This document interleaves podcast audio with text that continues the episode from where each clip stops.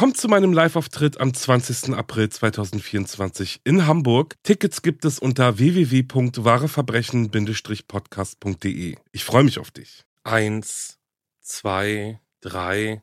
Sorry, ich zähle gerade, wie viele Neujahrsvorsätze ich über Bord geworfen habe. Na, zumindest kann ich schon mal einen Haken hinter kümmere dich um deine Versicherungen machen, denn dafür nutze ich ja Clark, wie du weißt. Clark ist nämlich die All-in-One-Lösung, wenn es um Versicherungen geht. Zum Beispiel finden Clarks VersicherungsexpertInnen für dich die Top-Tarife mit den besten Leistungen, die perfekt zu deinem Lifestyle passen. Du sparst also nicht nur bares Geld, sondern auch eine Menge Zeit. Damit Clark sich für dich aber um deine Versicherungen kümmern kann, benötigt Clark deine Zustimmung in Form des Maklermandats. Übrigens ein ganz normaler Vorgang in der Versicherungsbranche, denn nur so kann Clark als dein Versicherungsmakler auftreten und für dich handeln. Natürlich kannst du deine Einwilligung aber auch jederzeit kostenlos widerrufen. Aber ganz ehrlich, wenn du 2024 auch keine Lust darauf hast, dich durch den Versicherungsdschungel zu kämpfen, dann facke nicht lange und lade dir die Clark-App runter. Und wenn du bei der Registrierung meinen Code Wareverbrechen24 nutzt, erhältst du als Goodie für zwei bestehende Versicherungen, die du hochlädst, einen 30-Euro-Gutschein, mit dem du ganz entspannt bei Anbietern wie Thalia, Ikea oder Salando einkaufen kannst. Ist doch nice, oder? Alle Infos zu Clark und den Teilnahmebedingungen findest du in meinem Linktree und in den Show Notes.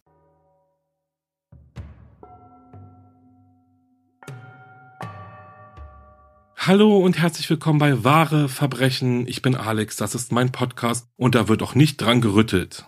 Ich bin zurück mit einer neuen Folge und ich freue mich, dass ihr wieder eingeschaltet habt. Natürlich freue ich mich auch über alle, die zum allerersten Mal zuhören. Psst, schaltet noch nicht ab, okay? So, wo soll ich anfangen? Was für eine Frage. Natürlich damit euch für euren tollen Support, eure Nachrichten, die ich gar nicht alle beantworten kann, beziehungsweise bis jetzt noch nicht konnte, und eure unglaubliche Treue zu danken. Vielen, vielen Dank auch für eure Bewertungen bei Apple, Spotify und, und, und. Es ist wirklich richtig schön, das mitzuerleben und es ist unheimlich lieb von euch. Also vielen, vielen, vielen, vielen Dank. Okay, passt auf. Ich habe euch heute einen Fall mitgebracht, der so ein bisschen anders ist. Und keine Angst, es ist kein Code Case. Und ach, apropos Code Case. Ab sofort findet ihr ganz unten in meiner Folgenbeschreibung jetzt immer einen Spoiler, ob der Fall gelöst oder ungelöst ist. Denn viele mögen keine ungelösten Fälle. Und dann sollt ihr jetzt erfahren, ob der Fall gelöst oder ungelöst ist. Dann könnt ihr überlegen, ob ihr reinhört. Ich glaube, das ist eine ganz coole Lösung. Also ab jetzt könnt ihr euch spoilern sozusagen. Ja, schaut auf jeden Fall mal vorbei. Aber zurück zum Fall. Er ist insofern anders, weil er auch aus der Perspektive einer Jurorin erzählt wird. Betty war nämlich geschworen in einem Mordprozess und sie hat vor einigen Jahren darüber berichtet, wie diese Erfahrung für sie war, welche Schwierigkeiten ihr begegnet sind und welch ein Druck und welche Verantwortung ein Jurymitglied auferlegt werden.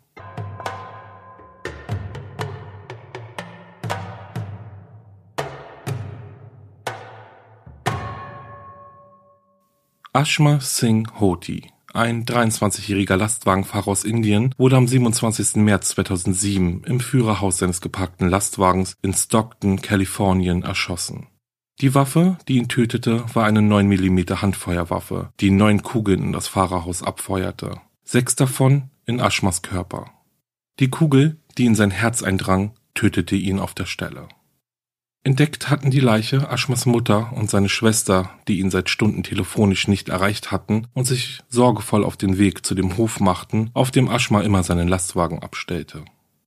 Die Familie war vor zehn Jahren in die Vereinigten Staaten gekommen, um ein neues Leben, ein besseres Leben zu beginnen. Nun aber ist der einzige Sohn der Familie tot. Nur vier Tage nach dem Mord verhaftete das San Joaquin Sheriff's Department einen Mann, den ich in dieser Folge Gurpa nenne. Gurpa Singh Khalsa ist der Vater von Ashmas Ex-Freundin Kirin Panu.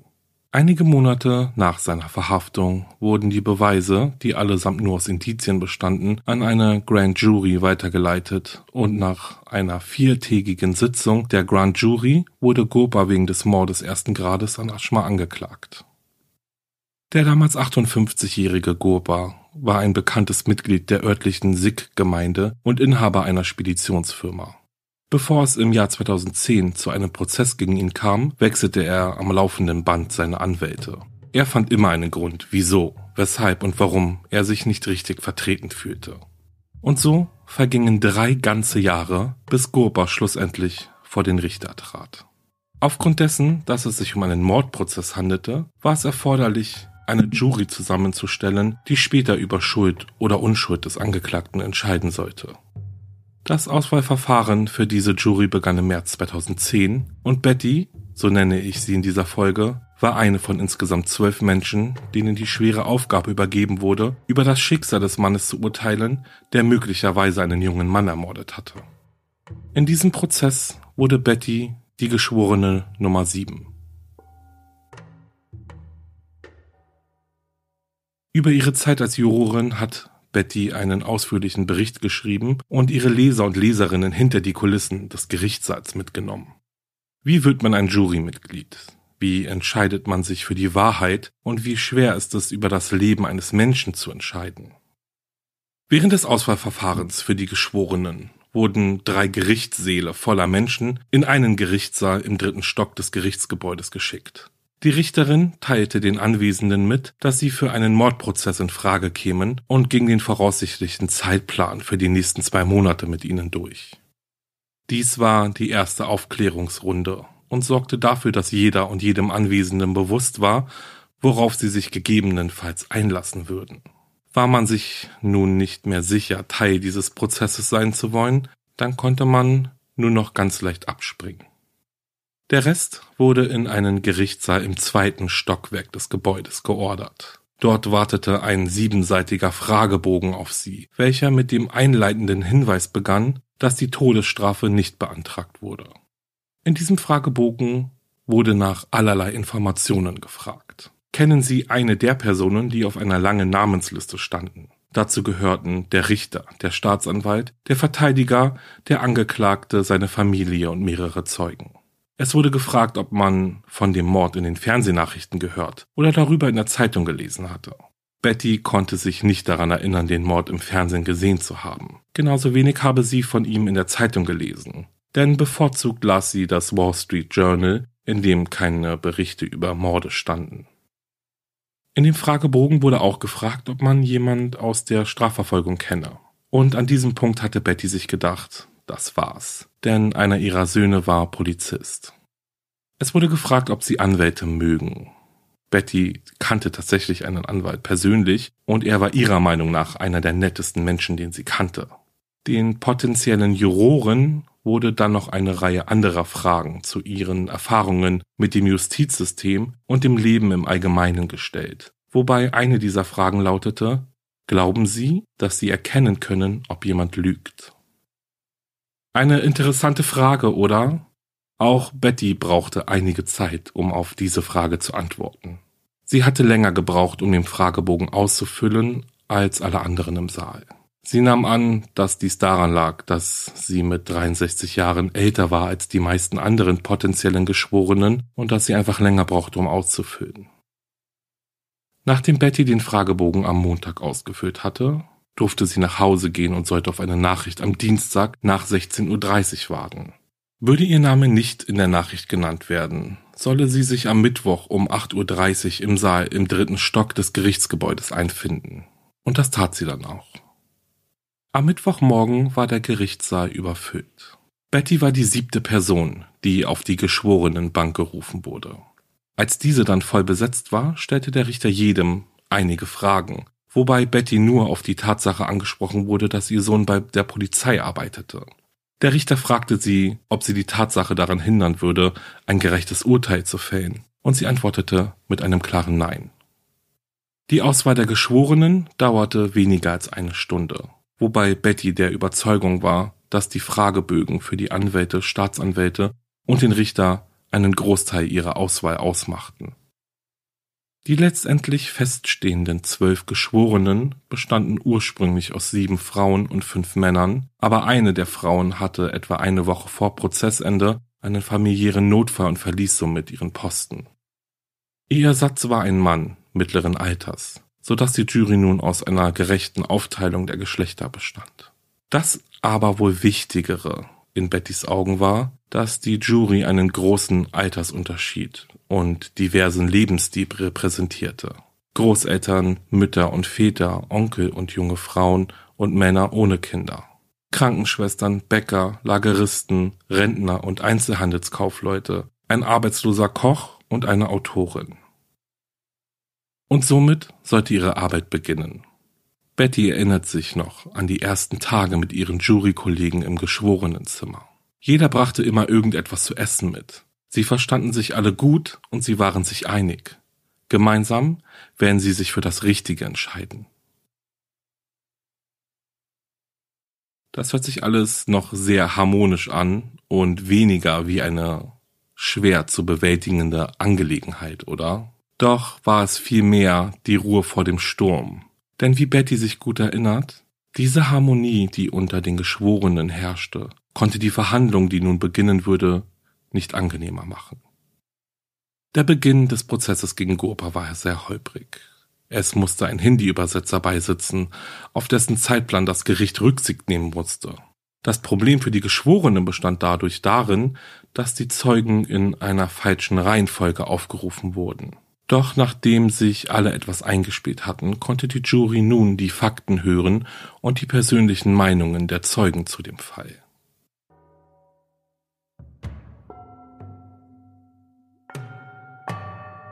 Seit Mitte 2005 war Ashma mit Gurpas ältester Tochter Kirin Panu liiert. Mit Ausnahme von Gurpa selbst trug seine gesamte Familie den Nachnamen Panu. Die Zeugen vor Gericht sagten aus, dass sich die beiden Familien Ende 2005 trafen, um über eine Heirat ihrer beiden Kinder zu sprechen. Gurpa war mit der Ehe aber nicht einverstanden. Er war der Meinung, Ashma sei nicht gut genug für seine Tochter, weil seine Familie nicht so wohlhabend sei wie seine. Kirin wollte aufs College gehen. Ashma, der die Tokai High School in Lodi absolviert hatte, war ein arbeitender Mann, der seinen Lastwagen noch abbezahlen musste. Außerdem trug Ashma keinen traditionellen Turban. Er hielt sein Haar kurz und trug lächerlichen Schmuck, wie Gopa fand. Anfang 2006 schickte Ashmas Familie ihn für drei Monate in sein Heimatdorf Ballan, welches in einer indischen Provinz liegt. In Ballan wohnte Ashma bei seiner Schwester, die ihn auf seine arrangierte Ehe vorbereitete. Nach der Hochzeit reiste er zurück in die Vereinigten Staaten, ließ seine Ehefrau aber in Indien mit dem Versprechen, sie bald nachholen zu wollen. Wieder in Stockton angekommen, holte Kerin ihn vom Flughafen ab und die beiden fingen an, sich wieder heimlich zu treffen. Und dann wurde Kirin schwanger. Das bedeutete eine Katastrophe für sie, genauso wie für Ashma. Sie trieb das ungeborene Kind ab, an einem Zeitpunkt aber erfuhr ihr Vater von ihrer Schwangerschaft. Mehrere Zeugen der Anklage sagten aus, dass es zwischen März 2006 und Januar 2007 zu mehreren öffentlichen Auseinandersetzungen zwischen beiden Familien kam. Ja, die ganze Familie. Denn wenn sich die Familien stritten oder diskutierten, luden sie alle Mitglieder beider Familien ein, mitzumachen. Einschließlich der sogenannten Ehrentanten und Ehrenonkel, die als so etwas wie Streitschlichter und Familienanwälte gelten. Eine dieser riesigen Auseinandersetzungen begann einmal in einem Stocktoner Geschäft, wurde aber auf den Parkplatz des Ladens verlegt, als die komplette Versammlung beider Familien eintraf. Eine weitere Auseinandersetzung fand vor einem Speditionsgelände in Stockton statt, wo Ashma seinen LKW geparkt hatte. Bei dieser Gelegenheit blockierten Kirin und ihre Mutter die Einfahrt mit ihrem Auto. Beide Parteien riefen andere Familienmitglieder an, darunter auch beide Väter. Kirin sagte aus, dass Ashma nie für sich selbst sprechen wollte. Es frustrierte sie, dass er die gesamte Kommunikation in solchen Streitveranstaltungen an seine Schwester abgab. An einem Punkt ihrer Aussage bestätigte Kirin dann, dass sie einmal in einem Wutanfall ihr Handy nach Ashma geworfen habe. In Bezug auf diese Auseinandersetzung sagten Zeugen auch aus, dass Gurpa damit drohte, jemanden zu beauftragen, der Ashmas Mutter und seine Schwester vergewaltigen wird und sollte er dann noch am Leben sein, er alles mit ansehen müsse. Oh Gott, ey, wie schrecklich allein schon diese Drohung ist, oder? Wirklich widerlich. Ein Zeuge der Anklage sagte aus, dass Gopa mit seinem schwarzen Ford-Truck immer wieder am Basketballplatz vorbeifuhr, wo Ashma, der von seinen Freunden AJ genannt wurde, mit ihnen Basketball spielte. Und dann trat eine ehemalige Freundin von Kirin in den Zeugenstand, die aussagte, dass Kirin ihr gegenüber am Esstisch einmal erzählte, dass ihr Vater sich um AJ kümmern würde. Sie sagte weiter aus, dass Goba zu diesem Zeitpunkt im Zimmer war und das Gespräch mitbekam und dass er Kirin befahl, sofort mit ihm nach draußen zu gehen. Als Gopa und dann seine Tochter Kirin vom Staatsanwalt ins Kreuzverhör genommen wurden, bestätigten beide, dass sie im Januar 2007 für zehn Tage nach Indien gefahren waren. Beide behaupteten, dass sie nur zufällig zur Hochzeit eines Cousins gefahren waren und auf dem Weg dorthin auch nur zufällig durch Aschmas Heimatdorf Ballern fuhren, weil es auf dem Weg lag. Ein Zeuge, der sich zu dieser Zeit in Indien aufhielt, sagte aber aus, dass Gurpa und seine Tochter, als sie nach Ballern kamen, versuchten, die Dorfvorsteher davon zu überzeugen, Aschmas Frau zur Scheidung zu zwingen. Dieser Zeuge sagte auch aus, dass er es seltsam fand, dass die beiden eine nur zehntägige Reise nach Indien geplant hatten. Er sagte, dass die meisten Leute wegen der Kosten und der Reisezeit mindestens einen Monat oder länger blieben. Außerdem sei Ballan sehr weit von dem Dorf entfernt, in dem die Hochzeit stattfand, an der Gurba und Kerin angeblich teilnahmen. Er würde die Strecke nicht als auf dem Weg betrachten. Das erdrückendste Indiz bei der Verhandlung bezog sich auf Aschmas Mobiltelefon.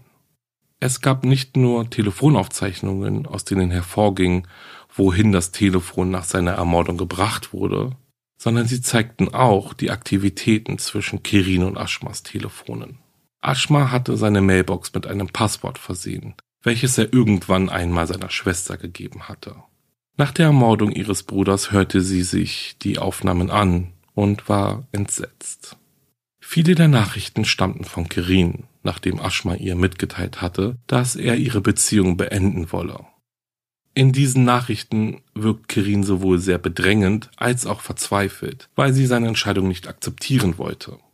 Um Kirin und ihren unzähligen Anrufen aus dem Weg zu gehen, änderte Aschma im Januar 2005 seine Handynummer das erste Mal und dann noch einmal am 26. März 2005, genau einem Tag vor seiner Ermordung.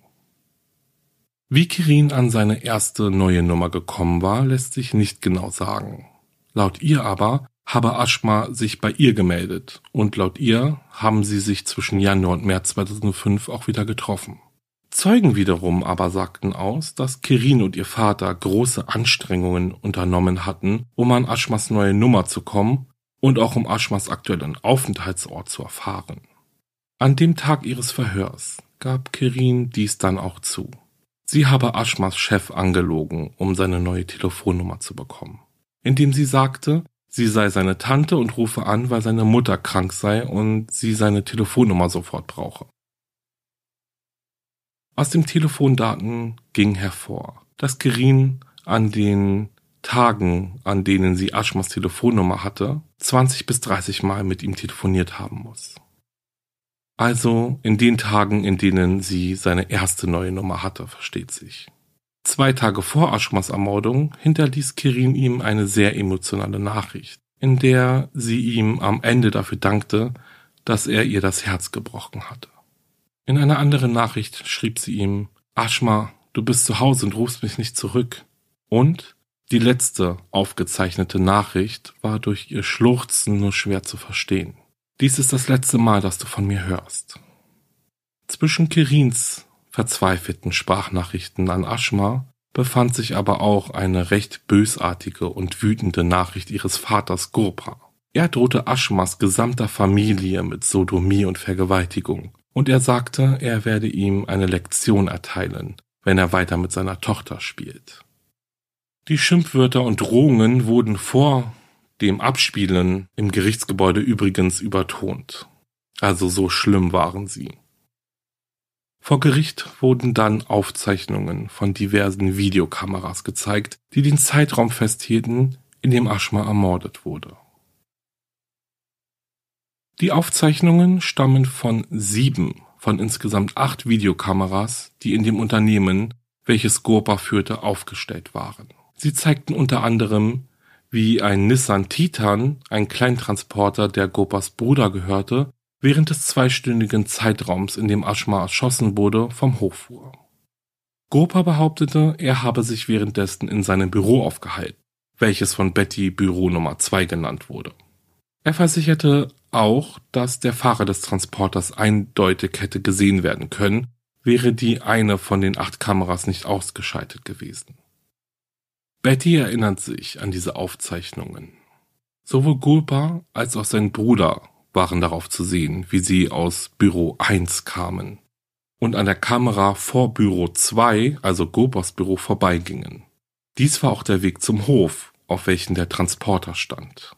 Im weiteren Verlauf konnte man sehen, wie der Bruder zur Tür von Büro 1 zurückkehrte und das etwa zur gleichen Zeit, als der Transporter vom Hof fuhr.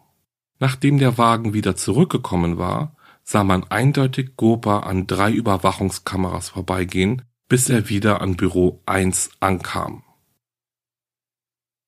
Ich hoffe, ihr konntet jetzt folgen, aber um, kurz zusammengefasst, Gopa und sein Bruder wurden dabei gesehen, wie sie in Richtung Hof laufen und nur Gopas Bruder kommt zurück und zwei Stunden später Gopa. Wobei Gopa ja behauptet hat, dass er die ganze Zeit in seinem Büro, also in Büro Nummer 2 war. Ein Zeuge, der ein Geschäftspartner von Gurpa war, sah ihn in dem Zeitfenster, in dem er nach eigenen Angaben ja an seinem Büro war, in einem Nissan Titan herumfahren. Die Sichtung passte auch in die Zeit, in der der Transporter nicht auf dem Hof stand, was etwa 30 und 45 Minuten vor Aschmas letztem ausgehenden Anruf auf seinem Mobiltelefon war. Die übrigen Anrufe auf Aschmas Handy blieben unbeantwortet, aber sie bestimmten den Standort des Telefons nach seinem Tod, denn offenbar hatte jemand das Telefon an sich genommen, wobei die Kopfhörer sich noch in seinen Ohren befanden, das Kabel herunterbaumelte. Die Analyse des Telefonverhaltens ergab dann einen interessanten Treffer bei einem Mobilfunkmast in der Nähe von Gopas Büro. Dieser Treffer deutete darauf hin, dass jemand versucht hat, Ashmas Voicemail abzurufen, nachdem er getötet wurde. Kurz nach dem Zeitpunkt dieses versuchten Anrufs bei der Mailbox wurde Gurpas Mobiltelefon in demselben Mast dokumentiert. Er hatte versucht, mit seinem eigenen Telefon seine eigene Voicemailbox zu erreichen. Anschließend stieg er in sein Auto und fuhr davon. Nichts ahnend, dass sein jetziger Weg sehr gut nachvollzogen werden könnte.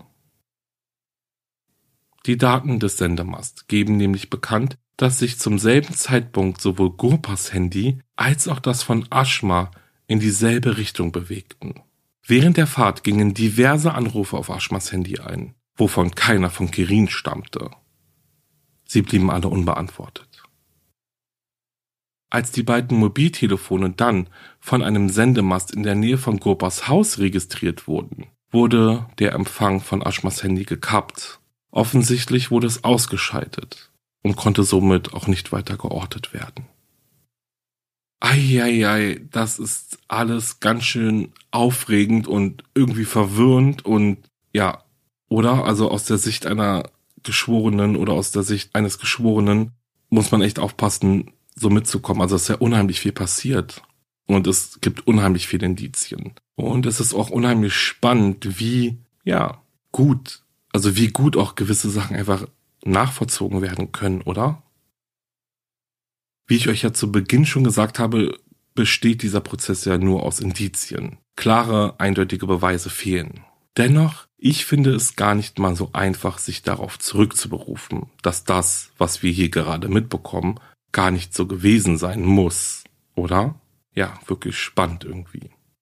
Aber gut, wollen wir uns mal anschauen oder anhören, was da noch so vor Gericht ans Tageslicht kam.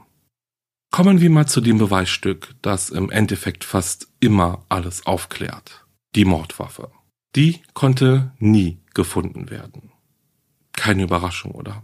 Dennoch gab es auch rund um die Mordwaffe wichtige Indizien, die Gopa noch mehr zu belasten schienen. Die Staatsanwaltschaft legte als Beweismittel ein offizielles Dokument vor, aus dem hervorging, dass Gopa der registrierte Besitzer einer 9 mm Barretta war. Okay, wenn man bedenkt, dass wir uns in den Vereinigten Staaten von Amerika befinden, wo eher keine große Überraschung, im Zusammenhang mit dem Mord aber, sah das ganz anders aus. Die Verteidigung versuchte die Tatsache dadurch zu kippen, dass sie einen Zeugen hervorbrachte, der aussagte, er habe gesehen, wie Gopa in den 90er Jahren eine Handfeuerwaffe hinter dem Sikh-Tempel verkauft habe. Gopa selbst sagte aus, er habe nie eine Schusswaffe besessen. Zurück aber zu dem Tag, an dem Ashma erschossen wurde, betrat dann ein weiterer Zeuge den Zeugenstand. Er war der einzige der behauptete, Gopa während des zwei Stunden Zeitraums auf dem Speditionsgelände gesehen zu haben. Also dieser Zeuge sollte Gopas Aussage unterstützen, dass er die ganze Zeit in seinem Büro war. Je tiefer die Staatsanwaltschaft aber bohrte, desto unsicherer ist der Zeuge geworden.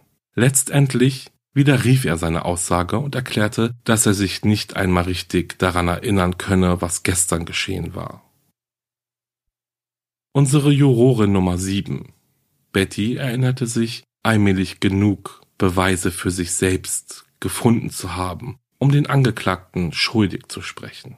Besonders das große Plakat, auf dem zu sehen war, dass sich beide Mobiltelefone nach dem Mord an Ashma an ein und demselben Ort befanden, blieb ihr wie ein Branding im Gedächtnis. Es fiel ihr sehr schwer, darüber nachzudenken, einen Mann für den Rest seines Lebens ins Gefängnis zu schicken. In dieser Zeit litt Betty unter täglichen Kopfschmerzen und Schlafstörungen. Ständig schweiften ihre Gedanken zu dem Fall ab. Was sollte sie nur tun? Reichten die Indizien aus, um Gopa des Mordes an Aschma zu überführen? Oder prallen hier einfach seltsame Zufälle aufeinander? Er hatte eine Tochter, die von Aschma schwanger gewesen war. War das Mordmotiv eine Frage der Ehre? Und was war, wenn jemand anderes Aschma ermordet hatte? Im Auftrag zum Beispiel. Der Prozess sollte bis zum 16. April 2016 dauern. Aber am Dienstag, dem 30. März, legte der Staatsanwalt seine Beweisführung nieder und der Richter teilte mit, dass der Prozess dem Zeitplan eine Woche voraus sei. Betty erinnert sich, dass im Geschworenenzimmer großer Jubel herrschte, dennoch war die Stimmung auch sehr getrübt. Der Verteidiger bedrängte Aschmas Schwester und seine Mutter am Zeugenstand so sehr, dass sie und viele ihrer geschworenen Kollegen aus Mitleid hätten mit ihnen mitweinen können. Der Verteidiger versuchte zu beweisen, dass der Todeszeitpunkt ein anderer war als der, den der Gerichtsmediziner festgestellt hatte. Betty konnte den Schmerz von Aschmas Familie nur zu gut nachvollziehen. Ihr Bruder starb bei einem Autounfall und sie sagt, ihre Mutter habe sich nie von dem Tod ihres Sohnes erholt. Sie hatte das Gefühl, dass der Verteidiger die Mutter von Aschma folterte, als er sie drängte, sich an den Zustand und die Temperatur des blutigen, grausamen, ermordeten Körpers ihres Sohnes zu erinnern. Der Verteidiger hatte wirklich nicht viel, womit er arbeiten konnte. Er ließ Gopa in den Zeugenstand treten, um auf seinen labilen Geisteszustand hinzuweisen. Gopa brach zusammen, weinte und nannte Aschma seinen Sohn. Er gab zu, dass es seine Stimme in der groben und grausamen Voicemail-Nachricht war und tat es als leichtfertige Zurechtweisung in seiner Kultur ab.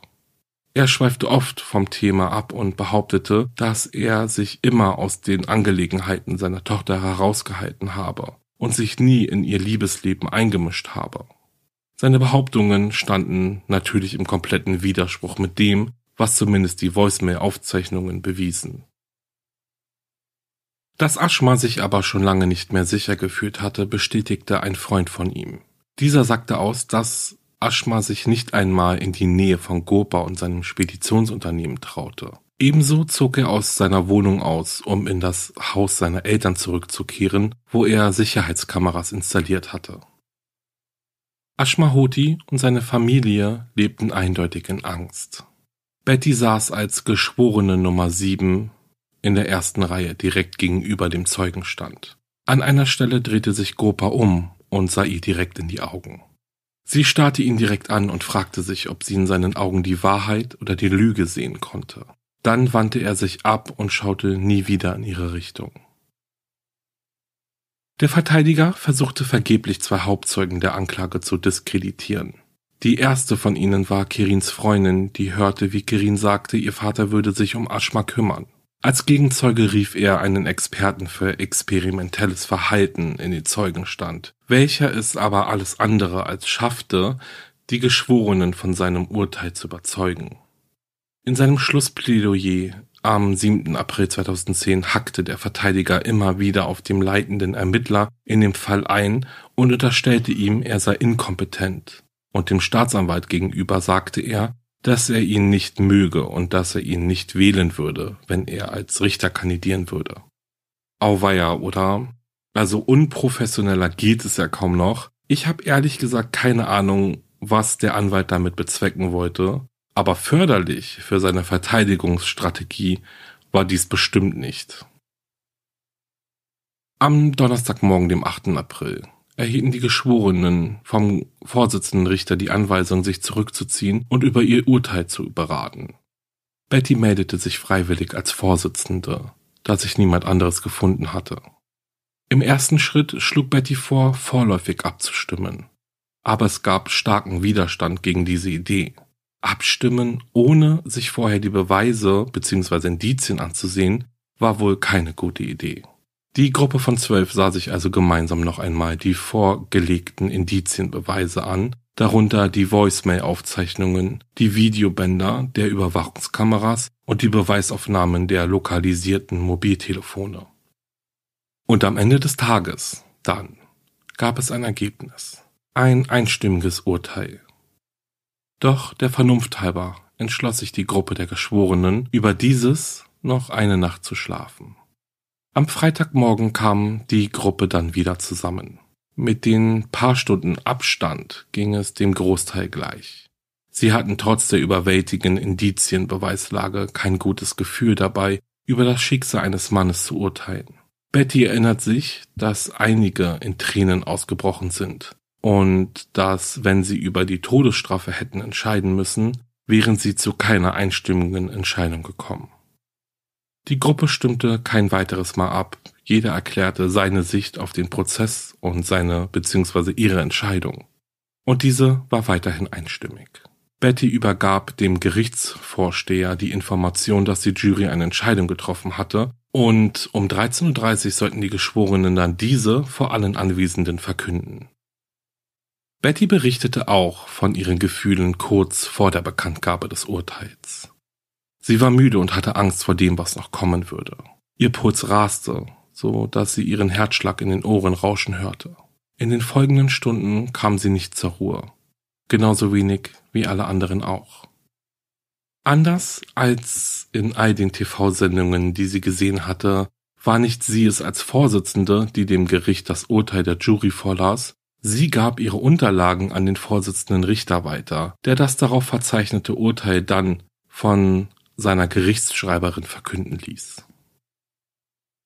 Die Jury befand Gopakash Singh Kaiser des Mordes ersten Grades für schuldig. Außerdem befand sie ihn für schuldig, zwei besondere Umstände begangen zu haben, nämlich sich auf die Lauer gelegt zu haben und eine Schusswaffe mit Tötungsabsicht abgefeuert zu haben. Da die Todesstrafe nicht in Frage kam, war das Urteil mit einer lebenslangen Haftstrafe ohne die Möglichkeit der Bewährung verbunden. Dann befragte der Richter die Geschworenen einzeln, um deren einstimmige Entscheidung zu bestätigen. Eines der Mitglieder antwortete weinend mit Ja. Gopa sollte im Mai verurteilt werden, aber er feuerte seinen Anwalt erneut, und sein neuer Anwalt konnte erreichen, dass die Verurteilung auf den 20. September verschoben wurde. Mit Ende des Prozesses war es den Geschworenen nun auch erlaubt, sich über die öffentlichen Medien über den Fall zu informieren. In besonders schweren Prozessen ist es den Geschworenen noch nicht einmal erlaubt, nach Hause zu fahren, in der Gefahr, sie könnten die Nachrichten lesen oder hören. In diesem Prozess war dies nicht so, Dennoch vertraute das Gericht darauf, dass die Mitglieder der Jury Abstand von öffentlichen Berichten zu dem Fall warten. Der Staatsanwalt und der leitende Ermittler kamen ins Geschworenenzimmer, um sie über die aktuelle Situation in den Medien aufzuklären, aber was viel wichtiger war, um ihnen dabei zu helfen, mit ihrem Urteil zurechtzukommen. Sie erfuhren von ihnen eine Menge Dinge, die am Tag nach der Verhandlung auch überall im Netz zu finden waren. Zeitungen berichteten von all dem Hörensagen und die Gefühle von Freunden und Familienangehörigen, die darauf hindeuteten, dass eigentlich jedem klar war, wer Aschma ermordet hatte. Am Tag vor seinem Tod erhielt Aschma Formulare für eine einstweilige Verfügung, die er eingereicht hatte und die ihn vor den Drohungen von Gopa schützen sollten. Nach dem Schlussgespräch mit der Staatsanwaltschaft wurden die Mitglieder der Jury von insgesamt acht bewaffneten Wachen aus dem Gerichtsgebäude eskortiert. Die Familie des Angeklagten hielt sich draußen auf der Eingangstreppe des Gerichtsgebäudes auf. Die Beamten begleiteten die Geschworenen zur Rückseite des Gerichtsgebäudes, wo sie dann von mehreren weiteren uniformierten Beamten durch einen Park geführt wurden, der zu einem Parkhaus führte. Ob die Gefahr nun da war oder nicht, die Situation für die Geschworenen war zumindest nicht sicher. Im Parkhaus angekommen verabschiedeten sich die zwölf, die soeben über Recht und Unrecht geurteilt haben, voneinander. Betty mit den Worten, es war ein guter Arbeitstag, aber kein guter Tag. Gopa legte gegen seine Verurteilung Berufung ein und verlor. Er wurde zu lebenslanger Haft verurteilt und starb im September 2011 im Gefängnis. Der Gerichtsmediziner stellte am 17. November 2011 fest, dass er eines natürlichen Todes starb allein in seiner Zelle.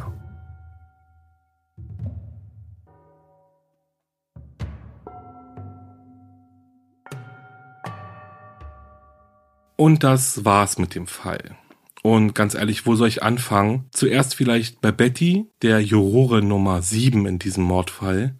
Als ich auf ihren Artikel darüber gestoßen bin, in dem sie über ihre Erfahrungen als Geschworene berichtete, war ich richtig gespannt. Ich finde diesen Einblick hinter die Kulissen einfach sehr interessant und ich denke, vielen von euch wird es genauso gehen, oder? Weil ich kann mir vorstellen, so, ich weiß nicht, ich kenne das auch, man hat ja dann vielleicht doch schon mal so überlegt, wie es wo ist, Mitglied einer geschworenen Jury zu sein und letztendlich über ein Verbrechen und ein Menschenleben entscheidend zu urteilen, und ich finde, Betty hat da so einige wichtige Punkte ganz gut beschrieben. Nun darf man natürlich nicht vergessen, dass diese geschworenen Prozesse in den USA natürlich ganz anders sind als hier bei uns in Deutschland. Denn dort, wie wir ja alle wissen, kann es ja sogar so weit gehen, dass man als Jury über die Todesstrafe entscheiden muss. Ich habe mir während meiner Recherche darüber Gedanken gemacht, ob ich zum Beispiel ein Jurymitglied in einem Prozess in den USA sein könnte. Und ich muss ehrlich sagen, dass ich es nicht weiß. Also Tendenz glaube ich eher zu nein, aber ich weiß es halt nicht. Also klar ist ein Verbrechen passiert. Es gibt handfeste Beweise und womöglich noch ein Geständnis, dann, ja, dann ist die Sache ja irgendwie klar. Aber wenn es kompliziert wird, wie zum Beispiel jetzt auch in dem Fall, in dem Betty in der Jury saß, Ganz ehrlich, da wird's schon schwieriger, in meinem Kopf auf jeden Fall. Ich meine, der Fall hat sich ja komplett auf Indizien aufgebaut. Und wie schon gesagt, gab es keinerlei handfeste Beweise, wobei man natürlich schon sagen muss, dass es schon sehr, sehr, sehr verdächtige Momente in diesem Fall gab. Also zum Beispiel, wie das Aschmas Handy nach seiner Ermordung im selben Sendemast registriert wurde wie das von Gurpa.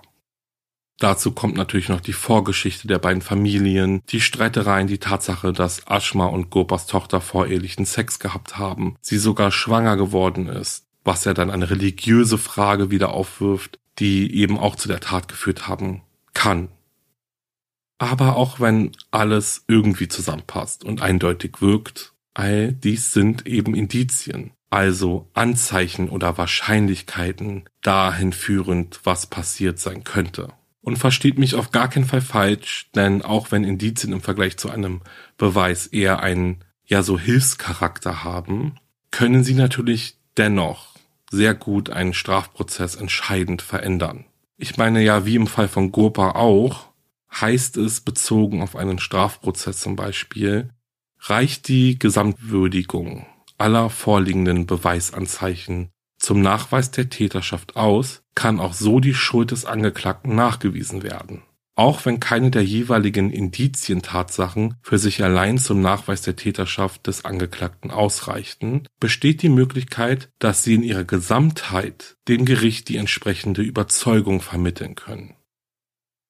Aber das ist ja nicht unbedingt so neu für uns. Ich wollte aber darauf hinaus, dass ich persönlich es mir einfach unheimlich schwer vorstellen kann, von reinen Indizien, die ja dann auch sehr plausibel sind oder sein können, ein Urteil zu fällen und womöglich auch noch über die Todesstrafe zu entscheiden. Ich hoffe, das war jetzt irgendwie nicht ein bisschen zu wirr. Also ja, ich meine, klar, ich mache mir auch Gedanken zu einem Fall und irgendwie ist man dann immer so einer Seite der Geschichte hingezogen und man urteilt auch oft einfach anhand auch von Indizien. Aber ja, das ist ja alles nicht bindend, ne? Das sind ja immer so Gedanken zu einem Fall. Naja, okay. Ja, das waren irgendwie meine wirren Gedanken jetzt zu dem Thema. Ähm, ja, was denkt ihr aber? Meint ihr, ihr könntet ein Jurymitglied sein und über das Schicksal eines Menschen urteilen, obwohl vielleicht jegliche Beweise fehlen? Ja, könntet ihr unabhängig genug sein? Das ist eine spannende Frage, oder? Ja. Schreibt mir, wenn ihr möchtet, oder diskutiert das in eurem Freundesfamilienkreis aus. Ich ähm, bin gespannt, was ihr denkt. So, Bevor ich mich jetzt aber gleich von euch verabschiede, ist es wieder soweit. Zum Abschluss folgt nun eine neue Episode von Der Weird Crime der Folge. Also passt auf. Christian Bala, ein polnischer Autor, schrieb 2003 einen Kriminalroman, der in Polen schnell zu einem Bestseller wurde. Der Polizei aber kamen viele Details des Mordes, welcher in dem Roman beschrieben wird, unheimlich bekannt vor. Die Beschreibung ähnelte auffallend einem ungelösten Fall, den die Ermittler seit Jahren auf der Spur waren. Und zwar handelte es sich um die Folterung und Ermordung von Darusz Janiszewski. Die Polizei beschloss, etwas tiefer zu graben und fand heraus, dass Christian das Opfer nicht nur gekannt hatte, sondern auch die letzte Person war, die ihn lebend gesehen hatte, und dass er sogar Darusz Handy verkauft hatte. Christian wurde angeklagt und zu 25 Jahren Gefängnis verurteilt.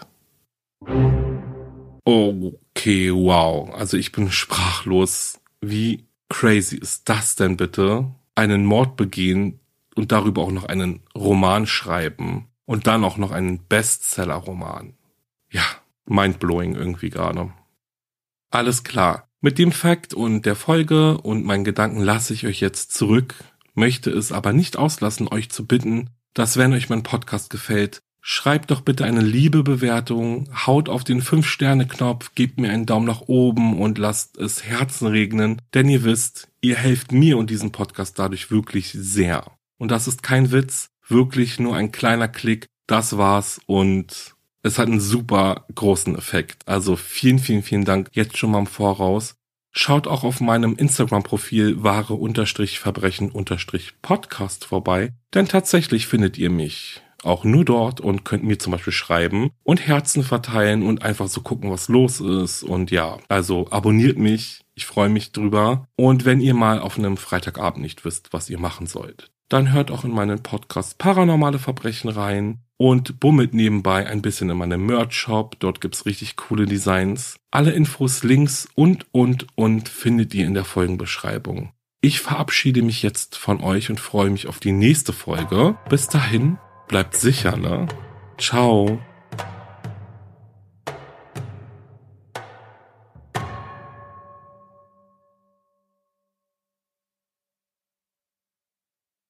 Eins, zwei, drei. Sorry, ich zähle gerade, wie viele Neujahrsvorsätze ich über Bord geworfen habe.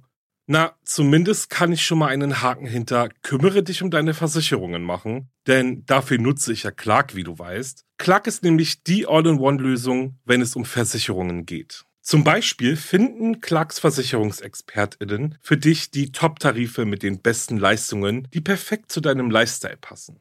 Du sparst also nicht nur bares Geld, sondern auch eine Menge Zeit. Damit Clark sich für dich aber um deine Versicherungen kümmern kann, benötigt Clark deine Zustimmung in Form des Maklermandats. Übrigens ein ganz normaler Vorgang in der Versicherungsbranche, denn nur so kann Clark als dein Versicherungsmakler auftreten und für dich handeln. Natürlich kannst du deine Einwilligung aber auch jederzeit kostenlos widerrufen. Aber ganz ehrlich, wenn du 2024 auch keine Lust darauf hast, dich durch den Versicherungsdschungel zu kämpfen, dann facke nicht lange und lade dir die Clark-App runter. Und wenn du bei der Registrierung meinen Code Wareverbrechen24 nutzt, erhältst du als Goodie für zwei bestehende Versicherungen, die du hochlädst, einen 30-Euro-Gutschein, mit dem du ganz entspannt bei Anbietern wie Thalia, Ikea oder Salando einkaufen kannst. Ist doch nice, oder? Alle Infos zu Clark und den Teilnahmebedingungen findest du in meinem Linktree und in den Show Notes. Hey, bevor es mit wahre Verbrechen losgeht, wollte ich dir noch meinen Podcast Steig nicht ein vorstellen. Hier spreche ich in jeder Folge über einen Kriminalfall, der sich beim Einsteigen in ein fremdes Fahrzeug ereignet hat. Jede Woche eine neue Folge, exklusiv bei Podimo. Podimo ist eine Podcast-App, bei der du neben den überall frei verfügbaren Formaten auch viele weitere Podcasts findest, die es nur da gibt und außerdem auch eine große Auswahl an Hörbüchern. In der App kannst du zum Beispiel auch wahre Verbrechen und hunderte weitere True Crime Podcasts hören. Mehr Infos und den Link zum Angebot für Podimo findest du in den Show Notes.